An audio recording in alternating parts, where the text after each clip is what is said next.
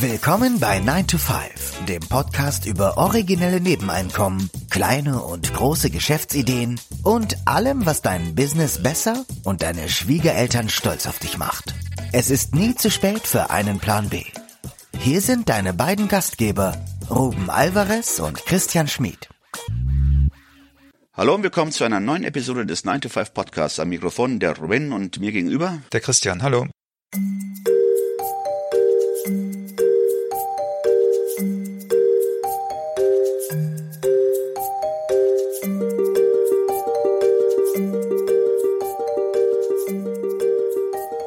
Willkommen zum zweiten Teil des Interviews mit Dominik Fecht. Finanziell frei mit 30.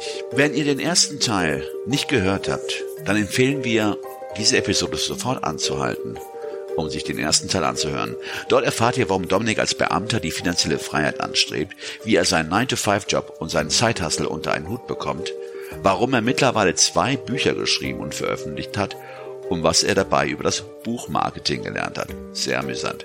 Warum er bei seiner ersten Veröffentlichung fast alles falsch gemacht hat, was zumindest das Buchmarketing angeht, wie Dominik zu seiner heutigen Positionierung gekommen ist und wie er sich gerade in der Corona-Krise verhält. Für all die anderen, die die erste Episode schon gehört haben, nun die Antwort auf Christians Frage. Jetzt ist ja der Titel deines Blogs finanziell frei mit 30. Ähm, ist das auch Marketing? Ist das Positionierung oder ist das bei dir ein erklärtes Ziel, das du ja konkret anstrebst? Äh, Im Prinzip, ich kann ja mal ein bisschen die Geschichte erzählen, im Prinzip ist es ein Versehen, was hinterher eine re relativ clevere Positionierung war. ja, ich muss, ich muss ja auch, ich muss ja auch ehrlich sein, muss ich nicht, aber finde ich immer besser. ähm, genau, ich hätte, ich hatte nämlich auch überlegt, ich äh, wollte einen Blog starten, weil als ich angefangen habe, dann die deutschen Blogs zu lesen, und ich will jetzt keinen direkt angreifen, aber ich war damals halt 18 und ich kann mich mit Leuten, die dann vielleicht 30, 35 sind, vielleicht schon Kinder haben, seit 10 Jahren im Beruf sind, nicht so gut identifizieren wie jemand, der genauso wie ich halt kurz vom Berufseinstieg ist oder halt noch sehr jung ist. Und ich glaube, der jüngste Finanzblogger so ungefähr in der Richtung war damals Mitte 30, Ende 30. Und da habe ich gedacht, und das war wirklich damals mein Gedanke, es gibt anscheinend in Deutschland niemanden in meinem Alter, der sich mit Finanzen beschäftigt. So, war, stimmt natürlich überhaupt nicht, aber zumindestens in der Wahrnehmung war das für mich damals so. Und da habe ich gesagt, so, ich möchte einen Finanzblog starten und meine eigene Reise ein bisschen dokumentieren. Und das Schwierigste ist ja immer die Namensfindung bei so einem Projekt. Und ich habe mir auch ganz viele Sachen überlegt und hin und her gedacht und durchgestrichen und äh, immer wieder neue, bin auf neue Ideen gekommen, aber ich war mit nicht so wirklich zufrieden. Und ich habe damals auch für mich, äh, wie natürlich die meisten Leute, die auf die finanzielle Freiheit kommen, so einen Rechner mal aufgemacht und mal eingegeben, ähm, keine Ahnung, wie viel verdiene ich jetzt, äh, wie viel kann ich sparen, wie viel Vermögen brauche ich und dann mal so durchkalkuliert, bis wann könnte ich denn finanziell frei sein. Und ich bin damals auf die Zahl gekommen, also so mit 40, das ist locker drin. Ich war ja damals 18. So, also ohne Probleme mit 40 krieg ich's hin. Da habe ich gedacht, oh, dann kann ich meinen Blog ja finanziell frei mit 40 nennen. Und äh, ich habe ja auch viel immer amerikanische Blogs gelesen und vielleicht kennt ihr den auch. Es gibt einen amerikanischen Blog, der heißt Retire by 40. Und habe ich, und hab ich gedacht, ah, das ist blöd. Das ist ja so ein bisschen, hinterher sagt dann auch jemand, ich bin eine Abklatsche oder ich äh, weiß nicht, wie das genau, keine Ahnung, das, das, das sein könnte, dass ich nur jemand kopiere und dass das kein Original ist und so weiter und so fort. Und ähm, dann habe ich gedacht, hm, was mache ich jetzt? Aber irgendwie finde ich Titel schon cool habe ich gedacht, hm, dann muss ich vielleicht das, also hochschrauben geht auf gar keinen Fall vom Alter. Muss ich, den Titel, muss ich das Alter halt irgendwie runterschrauben. Ich überlegt, hm, finanziell frei mit 35. Das klingt ziemlich bescheuert irgendwie. Ich finde, das, das hört sich nicht gut an. Da habe ich gedacht, ha, finanziell frei mit 30. Gut, das klingt gut. So, Punkt. Da hatte ich meinen Titel für meinen Blog. okay, also wie die Vier-Stunden-Woche. Jetzt so ungefähr, aber das, das Interessante war, ähm, ich hatte ja, das, das ist, das ist, hat sich so ein bisschen bei mir als Muster durchgezogen. Ich habe unterschätzt, was das, was äh, irgend so ein Branding, irgend so eine Aussage, was das für eine Wirkung auf die Person hat. Weil die Leute, die es gelesen haben, haben dann immer gedacht, ey, der will mit 30 nicht mehr arbeiten müssen, der will mit 30 in Rente gehen. Und ich habe mir immer gedacht, der ist eigentlich nicht. Das war eigentlich gar nicht so mein, also gar nicht so unbedingt mein Plan gewesen, aber äh, immer die Leute haben dann das gelesen und haben gesagt, oh, das finde ich ja cool. Der will mit 30 bereits aufhören zu arbeiten. Und dann hat sie das so schnell rumgesprochen, weil das halt auch sehr provokant ist. Und das ist halt auch das Lustige, immer wenn ich den Blogtitel von mir nenne, die erste Reaktion von den Leuten ist immer, oh, das sind bei mir noch zwei Jahre oder, oh, das war ja bei mir vor vier Jahren. Ja, oder so in der Richtung. Und, und das Lustige ist halt gewesen, es war, es war überhaupt nicht so beabsichtigt, ähm, dass der Titel, dass mein Blog hinterher wirklich so heißt, das war auch früher gar nicht so mein Ziel, dass ich gesagt habe, ich muss unbedingt mit 30 aufhören zu arbeiten. Ähm, aber all meine Leser haben das auch irgendwann so ernst genommen. Da habe ich gedacht, auch okay, dann nehme ich das vielleicht jetzt doch mal ein bisschen ernster, so als als Ziel oder zumindest als Idee im Kopf. Wie kann ich das bis dahin erreichen? Weil ich finde das Zitat von von Peter Thiel so schön. Der hat mal gesagt, wie kann ich mein zehn Jahresziel in sechs Monaten erreichen? Und das einfach mal zu hinterfragen. Ich habe ja ein Ziel. Wie geht das vielleicht schneller? Und dann vielleicht zu überlegen. Es gibt ja einen anderen Weg dazu. Und wie gesagt, das war am Anfang überhaupt gar nicht so geplant mit meinem Blogtitel. Ich finde es aber lustig, wenn ich das heute erzähle, weil die denken, die meisten Leute denken immer, das war total durchdacht und voll strategisch. Man muss dazu sagen, ich war damals 18, ich habe noch nie was über Marketing, Positionierung und sonst was gelesen. Aber das war hinterher hat sich das wirklich als als gute Idee rausgestellt, weil es halt klar macht, ich muss ja deutlich unter 30 sein, wenn das mein Titel quasi ist. Oder ich muss es mit 30 frei geworden sein. Und damit war es schon wieder so ein bisschen klar, auf junge Leute positioniert, auf, ähm, keine Ahnung, auch ein bisschen die Leute zum Nachdenken anzuregen, weil die meisten Leute werden ja mit 67 äh, oder später irgendwann in Rente gehen. Und dann zu sagen, den Leuten, äh, du könntest auch mit 30 bereits aufgehört haben zu arbeiten, ist halt sehr provokant. Und äh, das habe ich hinterher gemerkt, dass es wieder mal eine relativ, also das war ja noch vorher, dass es eine relativ clevere Positionierung war und das war aber null so gedacht, also überhaupt nicht. Das heißt, du bist jemand, der in die guten Positionierungen reinstolpert.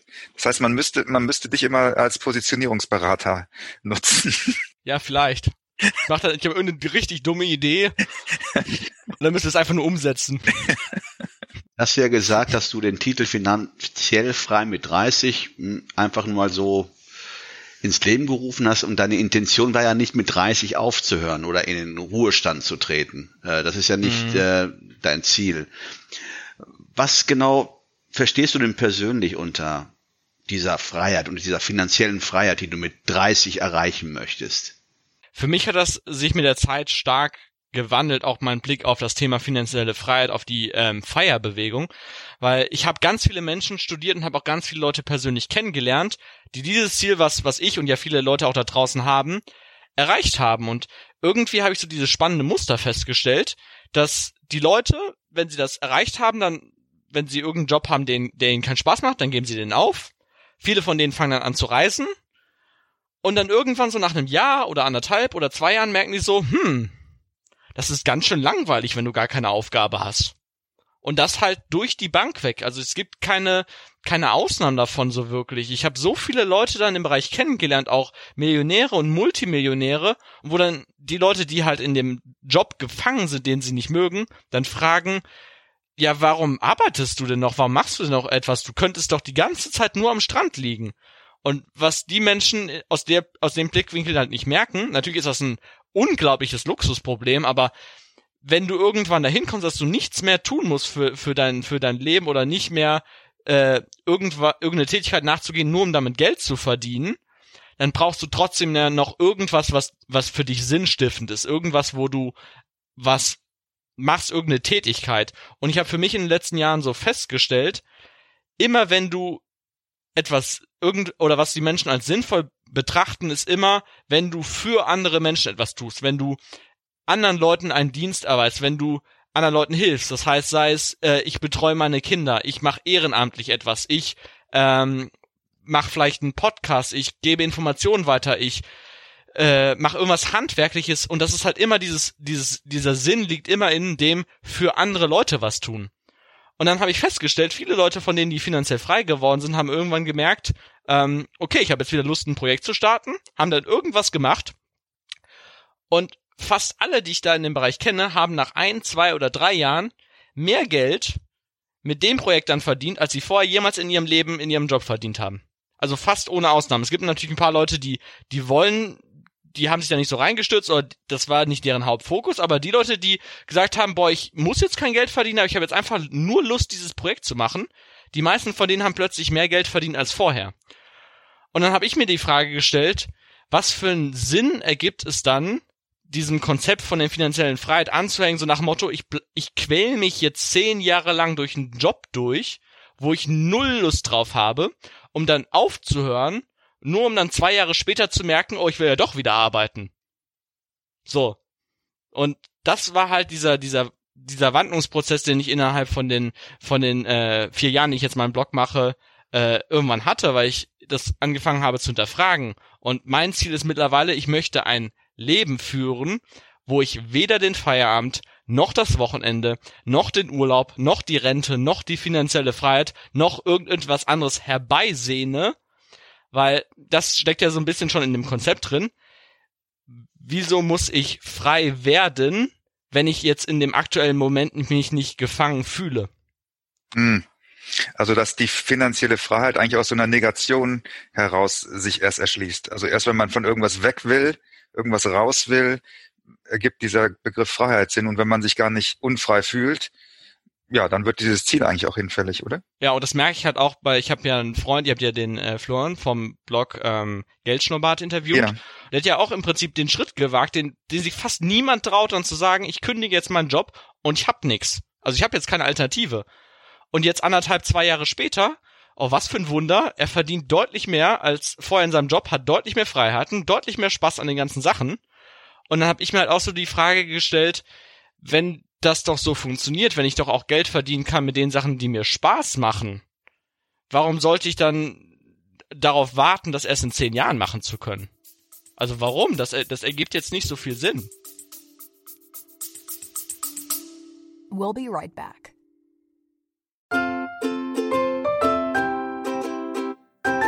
Es ist Zeit für Werbung in eigener Sache. Aber keine Sorge, wir machen es kurz und schmerzlos. Wir also Christian Schmid und Ruben Albert Barrera, die Leute hinter dem 9-to-5-Podcast, wir haben ein Buch namens Feierabendboss geschrieben.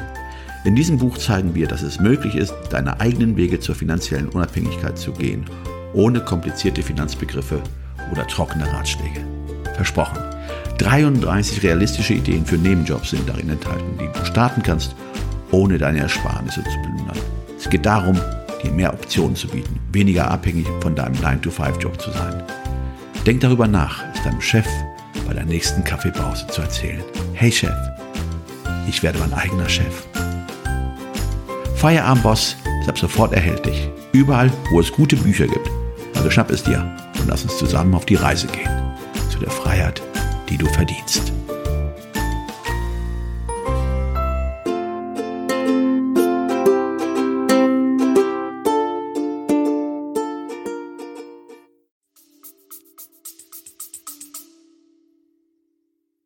Um, um in diese finanzielle Freiheit zu kommen, muss man muss man ja irgendwie finanziell auch was tun. Und da gibt's bei dir auf der auf dem Blog den Begriff Berserker sparen.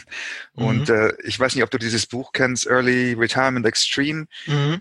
Der Name des Autors fällt mir gerade nicht ein. Ähm, Jakob Lund Fisker. Ja, genau, genau. Also Berserker sparen klingt erstmal ziemlich rabiat. Was ist denn die Idee dahinter und wie passt das zu diesem Feierbegriff? Äh, zum einen muss ich sagen, dass das ein uralter Artikel von mir ist. Ich glaube, der ist aus 2017 oder 2018. Das heißt, äh, ein bisschen hat sich meine Einstellung dazu auch gewandelt. Ich finde das Buch Early Retirement Extreme so spannend, weil er da drin eher so eine Philosophie beschreibt, wie du leben kannst. Und vieles von den Sachen, die er dort beschreibt, wären nicht so meins. Aber ich finde es interessant, dass du einfach mal die Konzepte oder die Verhaltensweisen oder äh, all diese Sachen, die dir von der Gesellschaft, die du einfach übernommen hast, mal zu hinterfragen und zu überlegen, mache ich das, weil ich das will, oder mache ich das, weil alle das so machen, so ungefähr. Und äh, er hat da so das Beispiel da drin, du könntest ja auch deine Seife selbst zu Hause herstellen. Oder dein eigenes Brot backen oder was weiß ich machen. Und er sagt halt immer wieder darum, dass, dass seine Lebensweise und dass seine Philosophie an erster Stelle steht und dass diese finanziellen Auswirkungen, dass er so extrem viel Geld spart, nur ein positiver Nebeneffekt davon ist. Dass er das Leben auch führen würde, wenn er, äh, und er ist jetzt ja schon über eine Million hat er mindestens an Vermögen, der könnte locker das drei oder vier oder fünffache von dem ausgeben, was er im Moment an Ausgaben hat, ohne Probleme, aber er sagt halt einfach, das ist für ihn eine Lebensphilosophie. Und aus meiner Sicht ist halt wichtig, dass sich jeder selbst die Frage stellt, wie möchte ich leben, was sind meine Werte, wofür möchte ich Geld ausgeben? Und ich möchte das halt nicht so in diesem Extremmaß machen wie er, und früher habe ich halt auch gedacht, so dieses, ähm, aus diesem, äh, finanziellen Freiheitskonzept ist ja häufig so, je, je schneller du es erreichst, umso besser. Deswegen jeden Cent oder jeden Euro nochmal umdrehen. Und das hat sich bei mir halt mit der Zeit so gewandelt, dass ich sage, ich will nicht um jeden Preis halt alles in meiner Gegenwart opfern für ein Ziel in der Zukunft, wo ich jetzt auch weiß, dass mich das wahrscheinlich gar nicht so extrem glücklich macht, wie ich gedacht habe.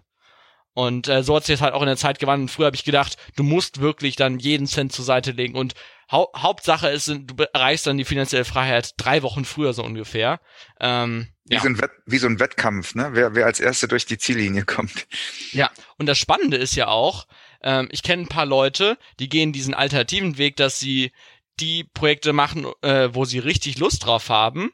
Und ich kenne ich weiß nicht wie viele, aber ich kenne einige Leute, die sind vielleicht 25, 26, 27 und haben hohes sechsstelliges Vermögen mindestens aufgebaut und unter klassischen Gesichtspunkten oder sowas wären die finanziell frei, die müssten nie wieder arbeiten. Das Interessante ist aber, die wollen das gar nicht. Also, das war nie deren Ziel und sie haben es quasi erreicht, weil es nicht ihr Ziel war, weil sie sich darauf fokussiert haben, wie kann ich viel Mehrwert bieten, wie kann ich anderen Leuten helfen, wie kann ich Produkte erschaffen, wie kann ich das machen, worauf ich richtig Lust habe. Und das ist irgendwie so spannend, dass viele Leute dieses Ziel erreichen, ähm, die es gar nicht quasi im Kopf hatten oder die das nicht als Ziel hatten. Und dann ist es so als positiver Nebeneffekt dann plötzlich da. Was, was für Produkte erschaffen die dann oder was für Dinge tun die? Ähm, unterschiedliches. Also ich war letztes Jahr bei den ähm, digitalen Nomaden auf der, ähm, wie hieß das? Diese DNX oder Konferenz? Nee, auf der, auf der oh, Nomad Cruise, genau auf der Nomad Cruise auf dem, auf dem äh, Segelschiff. Und da habe ich ganz viele Leute kennengelernt, die halt extrem unterschiedliche Sachen machen. Ich kenne auch jemanden, der veröffentlicht Bücher über Amazon, Leute, die machen Amazon FBA, ähm, welche, die im Coaching-Bereich unterwegs sind oder auch Leute, die eher in klassischen Bereichen unterwegs sind, so Unternehmensberatung, aber das irgendwie online aufgebaut haben. Und ich merke halt bei den Leuten, die eher so dieses dieses Ziel haben, ich möchte einfach, das, diese Tätigkeit möchte ich machen, unabhängig, ob mir jemand dafür Geld gibt. Und das habe ich auch jetzt bei meinem Mentoring-Programm ge ge gemerkt. Das darf ich meinen Teilnehmern eigentlich nicht erzählen, aber ich würde ihnen das auch kostenlos erzählen, weil mir macht es einfach unglaublich viel Spaß. Aber ich muss natürlich auch dafür, oder ich will dafür ja auch Geld nehmen, weil ich weiß, dass die Teilnehmer es auch nicht wirklich umsetzen, wenn es komplett kostenlos ist. Das kommt ja auch hinzu. Und ähm, aber dann zu, zu sehen, wenn, wenn Geld nicht mal das Hauptziel ist, habe ich bei vielen Leuten gemerkt, dass, dass sie plötzlich viel Geld haben. Und das finde ich halt irgendwie so ein spannendes Muster. Und, und ich, ich kenne halt wenig Leute, wo das, wo das Gegenteil so quasi der Fall ist, wo die sagen, die haben den kompletten Fokus auf dem Thema Geld die ganze Zeit. Und viele von denen, äh, oder ich kenne auch einige, die haben viel Geld, die haben die ganze Zeit aber diesen, diesen Fokus auf dem Thema Geld und sind deswegen nicht glücklich. Das kenne ich halt auch. Und deswegen habe ich mich halt mit der Zeit ein bisschen mehr auch davon selbst befreit und mehr darüber immer nachgedacht, was ist wirklich, wirklich wichtig für mich. Also würdest du Berserker sparen heute auch nicht mehr als, als äh, ja, interessantes Ziel für dich definieren? Ne? Äh, für mich nicht. Kann aber für andere ja interessant sein, sich das zu überlegen. Zu sagen, vielleicht ist ja diese Philosophie ähm, von Early, Early Retirement Extreme für mich interessant und sich das dann anzugucken, aber für mich ist es halt aus dem, was ich halt gerade beschrieben habe, nicht mehr interessant. Wie ist denn das in deiner Generation? Wir sind ja, Ruben und ich sind ja jetzt ein bisschen älter als du. Ähm, in deiner Generation ist Fire, ist das Mainstream? Ist das, ist das etwas, wo man, sag ich mal, beim, beim Kölsch drüber spricht? Mm -mm, auf gar keinen Fall. Ich, Finanzen ist ja sowieso so ein Tabuthema bei uns in, in Deutschland. Und ähm, ich, das, das Problem in Anführungszeichen ist ja, dass ich eine sehr eingeschränkte Sichtweise habe, weil ich mich hauptsächlich mit Leuten austausche, die irgendwie Geld investieren, die eigene Projekte haben, die sich mit Persönlichkeitsentwicklung beschäftigen, ähm, dass ich das vielleicht in der Masse gar nicht so beurteilen kann. Aber wenn, wenn ich jetzt auf eine normale Party oder irgendwas gehen würde und mit den normalen Leuten darüber reden würde über das Thema Geld, dann ist das bei den meisten jungen Menschen überhaupt gar kein Thema. Weil wenn du zum Beispiel studierst und du kriegst das Geld von deinen Eltern, du musst dich nicht um Versicherungen kümmern, nicht um Steuern, nicht um irgendwelchen Kram, du kriegst einfach jeden Monat eine bestimmte Summe, damit musst du umgehen, wenn das weg ist, ist weg und dann ist halt Altersvorsorge und Investitionen, Versicherung, dann ist das halt einfach gar kein Thema. Und das habe ich halt auch so als Problem für mich damals festgestellt. Die meisten Leute auch damals von mir aus der Schule, äh, mussten sich halt nicht mit Finanzen beschäftigen, weil sie entweder noch zu Hause gewohnt haben oder äh, noch kein eigenes Geld verdient haben oder nicht wirklich viel oder all, alles von diesen, äh, von diesen Einzelpunkten. Und deswegen habe ich gemerkt, dass es äh, häufig, bevor die Leute überhaupt äh, zum Berufseinstieg kommen, auch nicht so relevant für die Leute ist, weil sie dann nicht wirklich die Verantwortung für ihr, für ihr Leben und für die Finanzen übernehmen müssen. Hm. Du hast auf deinem Blog auch eine Liste von, von Büchern hinterlegt, die du schon zum Thema Finanzen gelesen hast. Das ist eine relativ lange Liste. Ähm, könntest du vielleicht aus dieser Liste zwei Bücher herauspicken, die dich am stärksten beeindruckt haben? Ähm, ich habe ein Buch, das empfehle ich andauernd weiter und das wird andauernd nicht gelesen. Was mich, was mich, was mich, was wie immer nervt. Ist das die Bibel? Nein, nein, empfehle ich nicht weiter. Das wäre auch nicht so ein gutes Finanzbuch aus meiner Sicht. Äh, also es ist relativ wenig Inhalt zu Finanzen drin. nee, aber ich empfehle immer äh, gern das äh, Buch The Millionaire Fastlane. Ah, super. Äh, von, von MJ DeMarco. Mhm. Und äh, ich merke halt immer wieder, viele Leute lesen es nicht, weil sie denken, boah, das ist ja wieder so ein total bescheuerter Titel und das geht doch nicht und das klappt doch nicht und sonst was alles. Und ähm, das, der Titel von dem Buch regt halt dazu an, äh, darüber nachzudenken oder halt es provoziert sehr stark. Und viele Leute stellen es halt in diese Get Rich Quick-Ecke, so, oh, verdienen jetzt 2796 Euro am Tag mit nur einem Klick und ja, so wird das halt ja gerne gesehen. Und was für viele auch noch eine Hürde ist, das Buch gibt's im Moment nur auf Englisch. Ich habe den Autor auch schon angeschrieben und habe gesagt, ich würde das gerne auf Deutsch übersetzen. Ach echt? Ja, er, er wollte er nicht. Ich habe kein, ich habe keine groß genug Followerschaft oder ich habe keinen Verlag und äh, genau hat's abgelehnt. Ähm, und das meine ich halt, mir liegt das so am Herzen, das ist so unfassbar gut, dass ich das halt versucht habe. Und zwei, dreimal und er hat immer Nein gesagt. Aber ich versuch's weiter. Ähm, und in dem Buch geht's halt darum, dass es drei Wege quasi gibt. Ich weiß, habt ihr das Buch gelesen? Genau. Und es gibt halt in dem Buch drei Wege, die, die quasi die Bevölkerung geht. Das ist einmal der Sidewalk, also Bürgersteig auf Deutsch, Slow Lane, der langsame Weg und die Fast Lane, wie er es halt sagt im finanziellen Bereich. Sidewalk ist halt so die Masse der Leute, Geld kommt rein, Geld geht raus. Wenn am Ende des Monats eine Null auf dem Konto steht, ist schon mal, ist schon mal ein Erfolg so ungefähr. Das ist ist traurig, aber ist leider so die Masse der Bevölkerung. Dann haben wir den, den Slow Lane Weg, wo die Leute einen Teil von dem Geld, was sie in ihrem Angestelltenjob sparen, dann zur Seite legen, um es dann in den Aktienmarkt, in ETFs, in Fonds, in irgendwas in der Richtung zu investieren. Und dann äh, hoffen sie irgendwann in 20, 30, 40 Jahren dann mal äh, reich zu sein oder wie er es halt sagt, äh, get rich äh, in a wheelchair, also werd reich im Rollstuhl, weil dann kannst du dein, dein Reichtum sowieso nicht mehr nutzen. Und äh, er hat gesagt, für ihn war halt dieser große Augenöffner, er hat einen jungen Mann, wahrscheinlich so Anfang 20, 22, 23, mit einem richtig teuren Auto gesehen und hat ihn einfach gefragt, wie er es gemacht hat. Und äh, der hat dann irgendwas gefaselt von Unternehmertum, von Produkterstellen, von Erfinder oder sowas in der Richtung. Und er hat dann für sich halt so festgestellt, es gibt halt noch einen anderen Weg auf unternehmerischer, selbstständiger Seite, wie du innerhalb von relativ kurzer Zeit ein Millionenvermögen halt auch aufbauen kannst. Und dass die, und das, äh, er hat ja auch in dem Buch ganz viele Leute angegriffen, die in diesem Modus drin sind, ich bring dir bei, reich zu werden, die dann den Slow Lane, den langsamen Weg propagieren, aber gleichzeitig den unternehmerischen Weg gehen. Bodo Schäfer ist in Deutschland so ein Beispiel, ähm, es kann sein, ich weiß es nicht genau, ich kann es auch nicht so genau einschätzen, er wird ja auch häufig so ein bisschen kritisiert dafür, dass er früher auch schon mal reich gewesen oder so Vermögen aufgebaut hat, aber sein, sein Vermögen oder sein Geld verdient er im Moment damit, anderen Leuten diesen Slow-Lane-Weg von, ähm, oder viel mit seinen Büchern das zu verkaufen, legt Geld zur Seite, spar, macht ein Kontensystem und so weiter und so fort. Und halt auch äh, Robert Kiyosaki oder andere Leute. Und das waren bisher für mich halt diese, äh, diese Gurus in dieser Szene und der, das Buch hat mich so aufgerüttelt, mal darüber nachzudenken.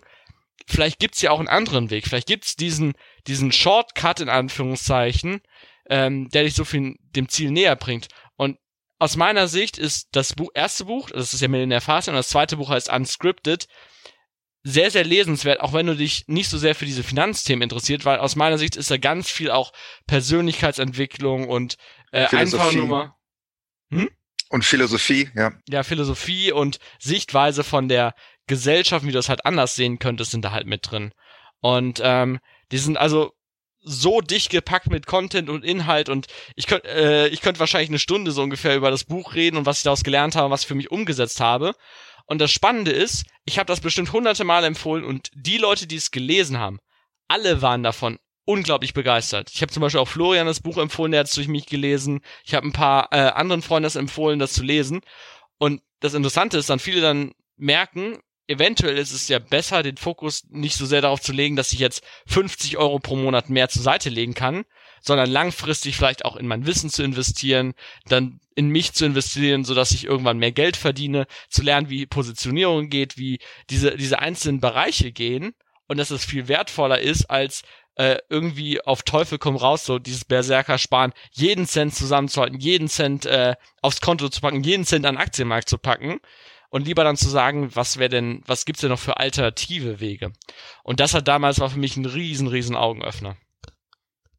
Würdest du Unscripted, das habe ich nicht gelesen, das ist ein neues Buch, würdest du das auch empfehlen? Also ich weiß, bei Kiyosaki ist es mein, mein Gefühl, der hatte eigentlich nur ein Buch in sich ja. und hat aber zwölf Bücher geschrieben. Also mhm mein Gefühl war, wenn man eins gelesen hat, Rich Dad Poor Dad zum Beispiel, dann reicht das eigentlich. Würdest du das hier auch so sehen oder ist Unscripted nochmal ja, ein lohnenswert, lohnenswertes eigenständiges Buch? Ja, es gibt auf jeden Fall äh, natürlich Überschneidungspunkte. Er erklärt ja auch die Kriterien für für ein erfolgreiches Unternehmen, hier die Sense-Kriterien äh, nochmal wieder. Und ich würde sagen, von den 400 Seiten in Unscripted sind vielleicht 50 bis 100 Seiten Wiederholung und der Rest sind neue und andere Sichtweisen. Weil was er in dem Buch beschreibt, das finde ich halt so passend für unsere Gesellschaft ist, äh, die meisten Leute leben nach einem Skript, das ihnen irgendjemand mal die Eltern gegeben haben, die Gesellschaft, die Schule und sowas, zu sagen, äh, sei brav, lern fleißig in der Schule, krieg gute Noten, mach eine gute Ausbildung, krieg einen guten Job, leg irgendwann so Geld zur Seite und kauf dir ein Haus und irgendwann mit 67 kannst du dann in Rente gehen, dann kannst du es endlich leisten, so ungefähr. Und äh, er geht halt in dem Buch extrem stark auch darauf ein, was sind denn so diese Glaubenssätze von den verschiedenen Leuten? Woher kommen diese, diese Gedanken, in Anführungszeichen? Und was für mich auch so ein, so ein, so sehr spannend war von Seth Godin, habe ich einen ähm, Vortrag gehört, wo er so beschrieben hat, wo kommt das deutsche Schulsystem oder das allgemein das Schulsystem her? Und wenn wir uns überlegen, das kommt aus der Industrialisierungszeit, wo es darum ging, Fabrikarbeiter auszubilden. Und die Schule, auch wenn das in der Corona-Krise die, die Länder nicht gerne zugeben wollen, aber die funktioniert heute genauso wie vor 100 Jahren, exakt genauso. Du hast deinen Stoff, du hast einen Lehrer, der vorne sitzt, du musst da sitzen und ruhig sein und in dem Block gibt dir der, der vorne sitzt, das Wissen weiter, du nimmst es auf, es gibt Multiple-Choice-Tests, es gibt irgendwie so Verfahren, wo es eine richtige, eine falsche Antwort gibt und es geht nicht so wirklich um freies Denken, hinterfragen und sowas in der Richtung.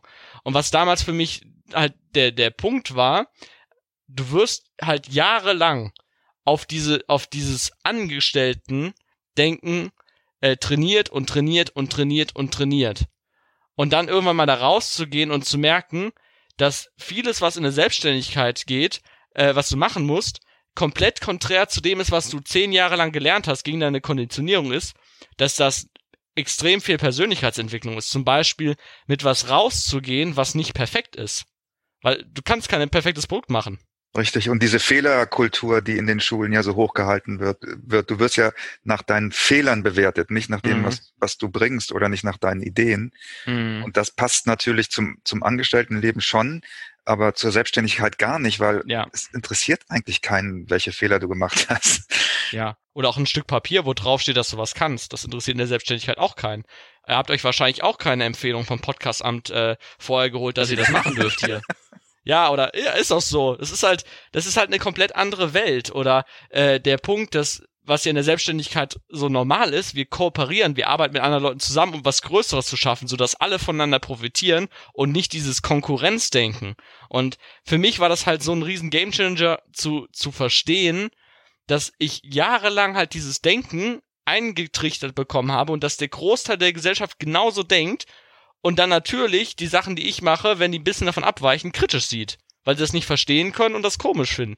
Und ich fand halt das Beispiel damals von Seth Godin so gut, der hat gesagt, muss dir mal vorstellen, wie die meisten Angestelltenjobs kreiert worden sind oder was der Sinn und Zweck davon ist. Und zwar gibt es ein System und da werden Menschen reingepackt und die sollen da reinpassen und die sollen möglichst nicht äh, anecken, die sollen halt wie Maschinen funktionieren.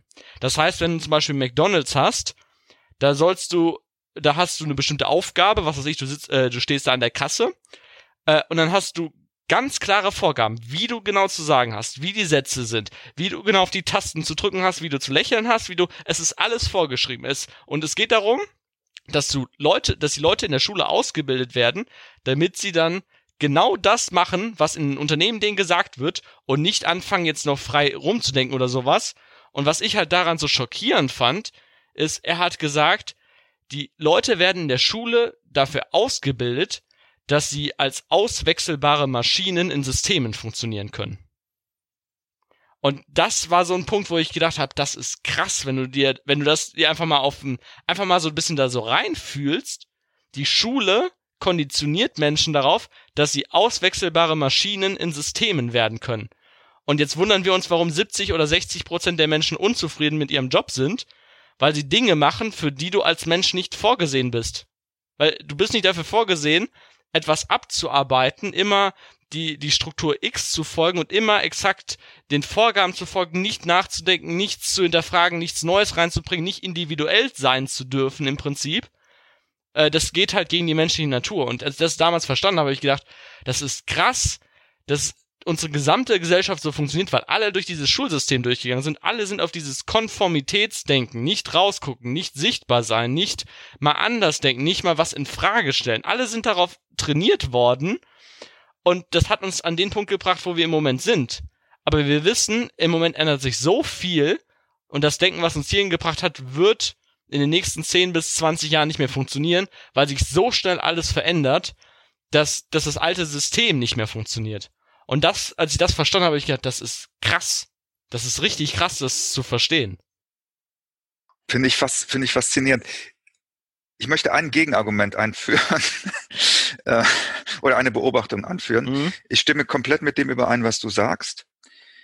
Eine Gegenentwicklung, die ich gerade wahrnehme, ist, dass viele junge Menschen, und da denke ich jetzt an Menschen, die vielleicht noch ein bisschen jünger sind als du, dass die in so einer, meiner Meinung nach, in so einer Instagram-Fantasie Fantasie leben. Also mhm. die haben sowas verinnerlicht, ich muss es mir nur vorstellen, dann kann ich es auch bekommen. Ich mhm. muss es nur wollen, dann kann ich es auch haben. Und diese Idee von einer Ausbildung zum Beispiel oder einem Training, die, die geht meiner Meinung nach so ein bisschen verloren. Vielleicht ist es auch ein, vielleicht hängen diese beiden Sachen auch zusammen. Vielleicht ist es auch so eine Gegenreaktion. Aber mhm. das ist eine Tendenz, die ich beobachte, die ich wiederum auch kritisch finde. Wenn man glaubt, dass nur weil man sich irgendwas wünscht, oder weil man ja. irgendwas, äh, die, die, sagen wir mal, die Resultate dessen attraktiv findet, wie die Yacht oder den Lifestyle, dass man, dass man das dann haben kann, nur weil man ja, weil man das einfach haben möchte. Es gibt aber keinen Plan, es gibt keinen Weg, es gibt keinen, keine Skills, es gibt kein Training. Mhm. Was ich halt auch schwierig finde, ich sehe das auch so ähnlich, was, was du gerade beschrieben hast, dass viele Leute halt aus der Schule rauskommen und dann direkt so ein Anspruchsdenken haben. Weil ich glaube, das wird stark bei uns in dieser, in unserer Gesellschaft gefördert, so nach Motto, ich habe doch jetzt ein Stück Papier, da steht drauf, ich habe Abitur, da vorne steht eine Eins vom Komma, jetzt soll mir jemand mal 100.000 Euro im Jahr zahlen. So ungefähr. Aber mal zu, zu nachzudenken, mal zu überlegen, was für Fähigkeiten habe ich denn im Moment, die wertvoll für die Gesellschaft sind und ehrlich gesagt, als ich aus der Schule rausgekommen bin, ich hatte wenig Fähigkeiten, die wertvoll für die Gesellschaft sind. Also wirklich wenig. Ich konnte Kurvendiskussion, also ich hatte Mathe und Physik LK, ich konnte Kurvendiskussion, ich konnte dir verschiedene physikalische Theorien so im Ansatz durchrechnen. Ähm, oder ich konnte Texte in Deutsch vielleicht analysieren, so ungefähr, oder ich habe mich ein bisschen mit Geschichte beschäftigt, aber ich hatte ja nicht wirklich eine richtig gute Fähigkeit in der Tiefe. Und die, ich glaube, dieses, dieses Thema mit diesen Scheinen äh, fördert halt dieses so nach Motto, jetzt habe ich das Blatt Papier, jetzt muss ich auch dafür gut belohnt und bezahlt werden. Und ich, ich merke das auch bei vielen Leuten bei mir aus der Stufe, die studieren dann Sachen, wo ich mir denke, ja, das tut mir sehr leid, aber wenn du fertig bist, gibt's keine Taxifahrer mehr. Dann kannst du gar nicht mehr Taxifahrer werden.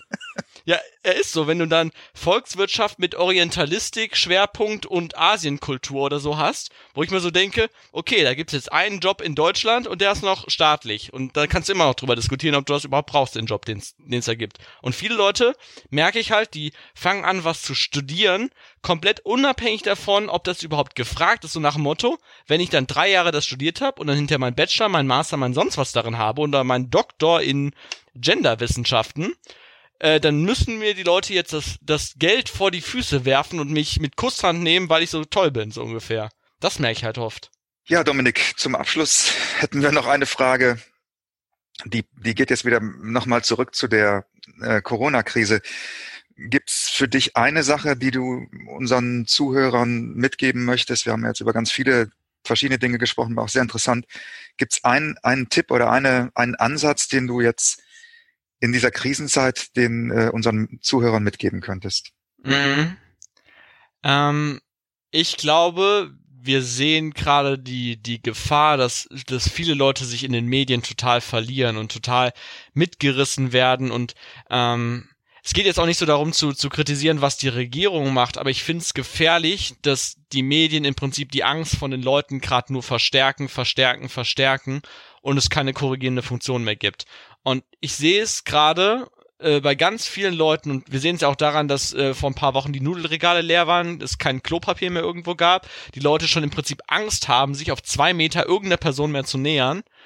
Und aus meiner Sicht ist diese Angst viel, viel gefährlicher als den Virus, den wir gerade haben. Und diese Spaltung und dieses, boah, wir grenzen uns voneinander ab, wir trennen uns, wir sitzen jetzt isoliert nur noch zu Hause eventuell und dieses voneinander weggehen und ähm, ich merke es halt einfach, äh, ich konsumiere schon seit Jahren keine klassischen Nachrichten mehr, ich gucke mir nur auf YouTube vielleicht was an oder in der Richtung und als ich damit aufgehört habe, habe ich gemerkt, wie gut mir das tut, nicht mir Angst machen zu lassen, nicht das zu nähern. Und vielleicht auch da zum Hintergrund.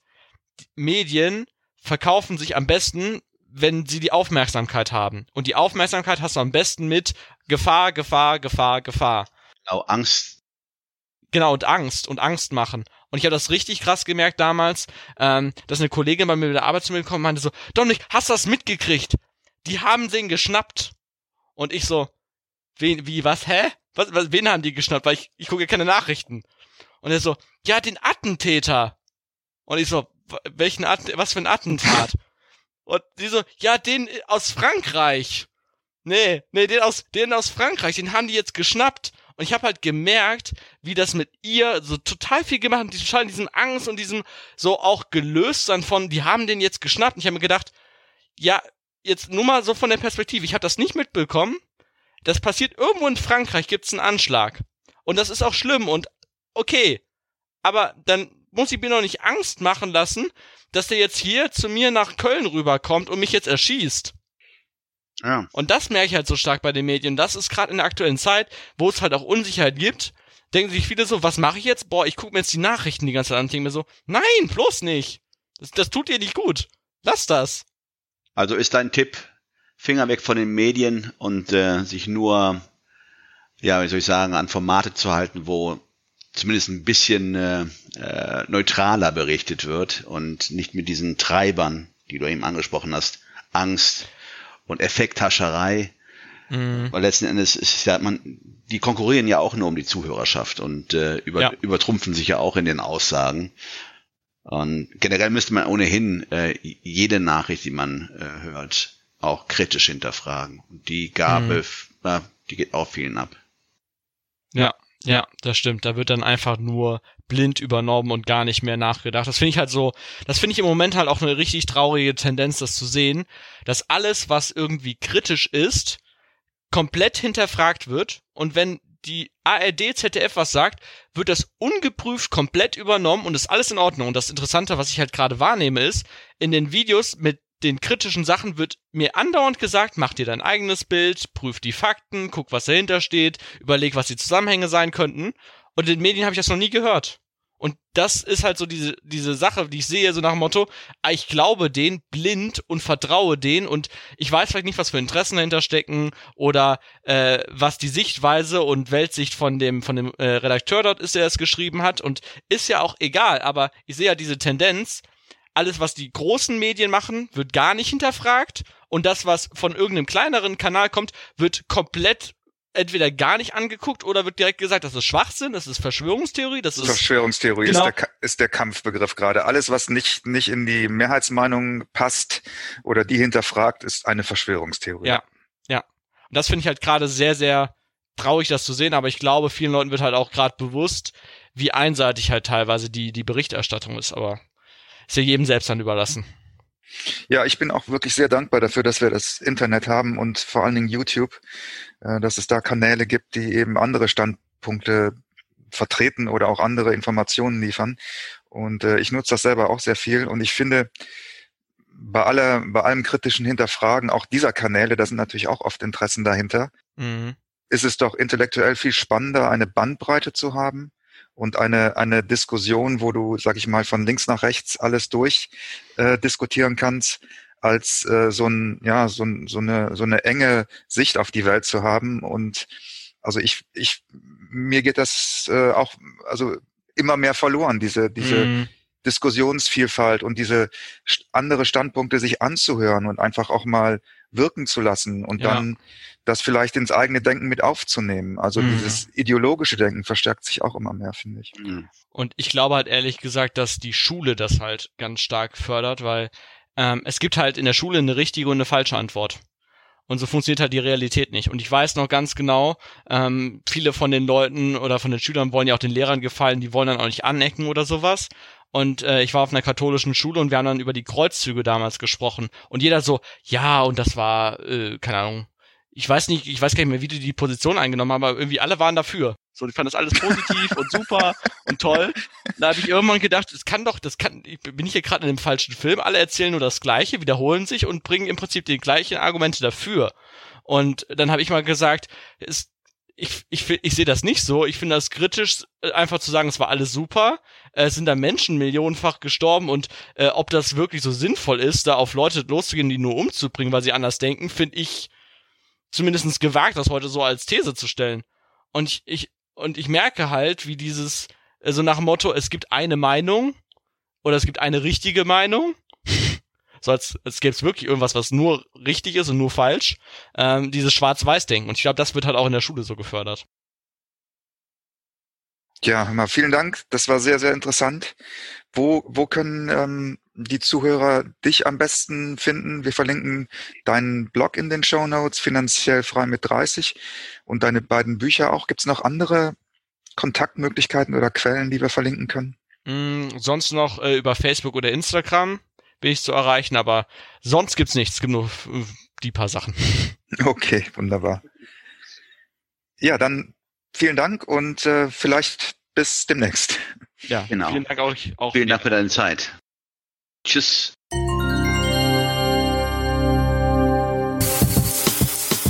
Das war 9 to 5, der Podcast von Christian und Ruben. Alle in der Episode erwähnten Links findet ihr in den Show Notes auf 9to5.de.